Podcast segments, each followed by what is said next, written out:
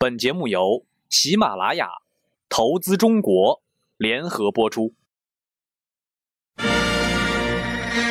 商业商机，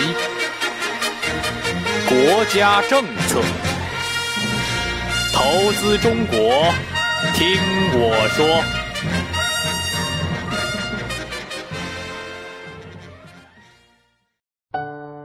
Hello，听众朋友们，大家好，欢迎收听今天的《投资中国》，我是主持人悠然。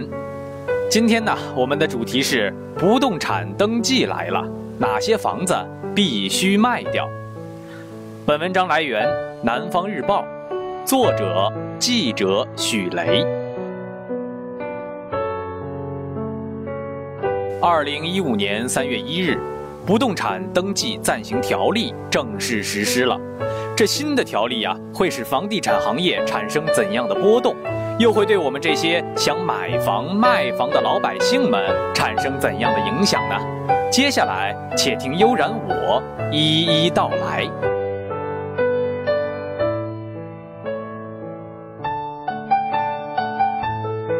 本次条例规定，全国所有城镇都必须将其纸质房产档案录入电子信息库，并建立本地的住房信息系统。全国所有地级以上的城市住房信息系统都必须与住联部联网，不得以任何借口推延。集体土地、房屋建筑所有权等十类不动产纳入登记。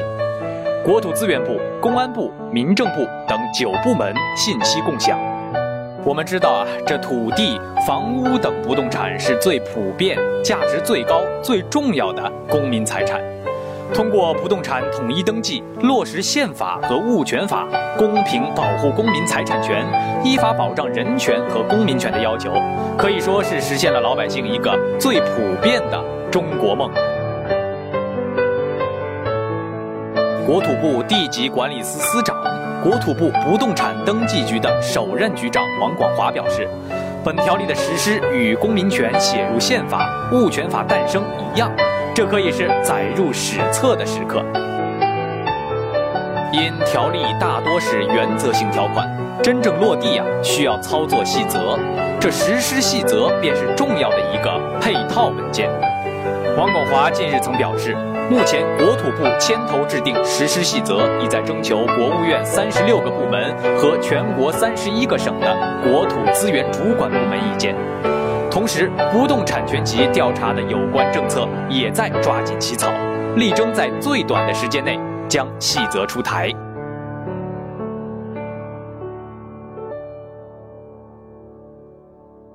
说了这么多，可能有听众就要问了：这新条例出台了，是否意味着房产税即将开征了？是不是自己即将面临着高额的税费？在这里呀，悠然要告诉大家，没有不动产统一登记，这房产税是照样可以运转的。王广华也表示，是否开征房产税、何时开征，与不动产统一登记工作并没有必然的联系。他最近也表示，不动产统一登记的核心功能和目的在于保障不动产的交易安全，有效保护不动产权利人的合法财产权，不是为了降房价，当然也同样不是为了反腐败。但是呀，这话虽这么说呀，从长远来看，不动产登记对于房地产投资的抑制作用，那是毋庸置疑的呀。那么我们这问题可就来了，手上已经有数套房产的业主该如何取舍呢？哪些房子必须出手卖掉呢？对于不动产登记推出后房价下跌的猜测。住建部住房政策专家委员会副主席顾云昌曾表示，不动产登记制度的出台对于房价的影响没有想象中那么大，因为不动产登记制度并不直接影响房价，只是以它为基础的房产税、遗产税会受到影响，而且从三月开始登记，离完成登记啊还要好几年呢，房产税、遗产税如何收缴也是个未知数。因此，现在谈不动产登记对于房价的影响还为时过早了。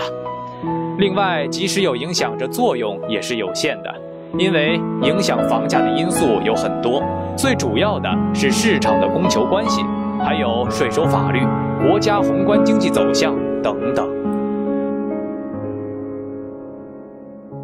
关于不动产将要登记的消息，不少购房者也提出了一些自己的想法。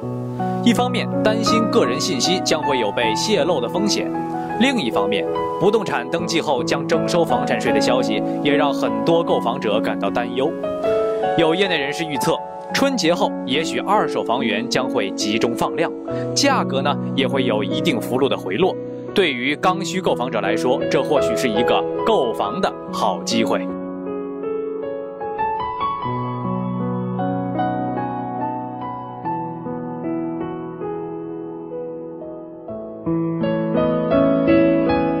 这里啊，悠然建议，虽然目前不动产登记对于本地的房地产市场影响并不大，但从长远来看，可能会抑制房产投资。所以，对于有多套房的市民来说，要提早考虑一下手上房产的用处，适时出售多余或闲置的房子，应该会有好处。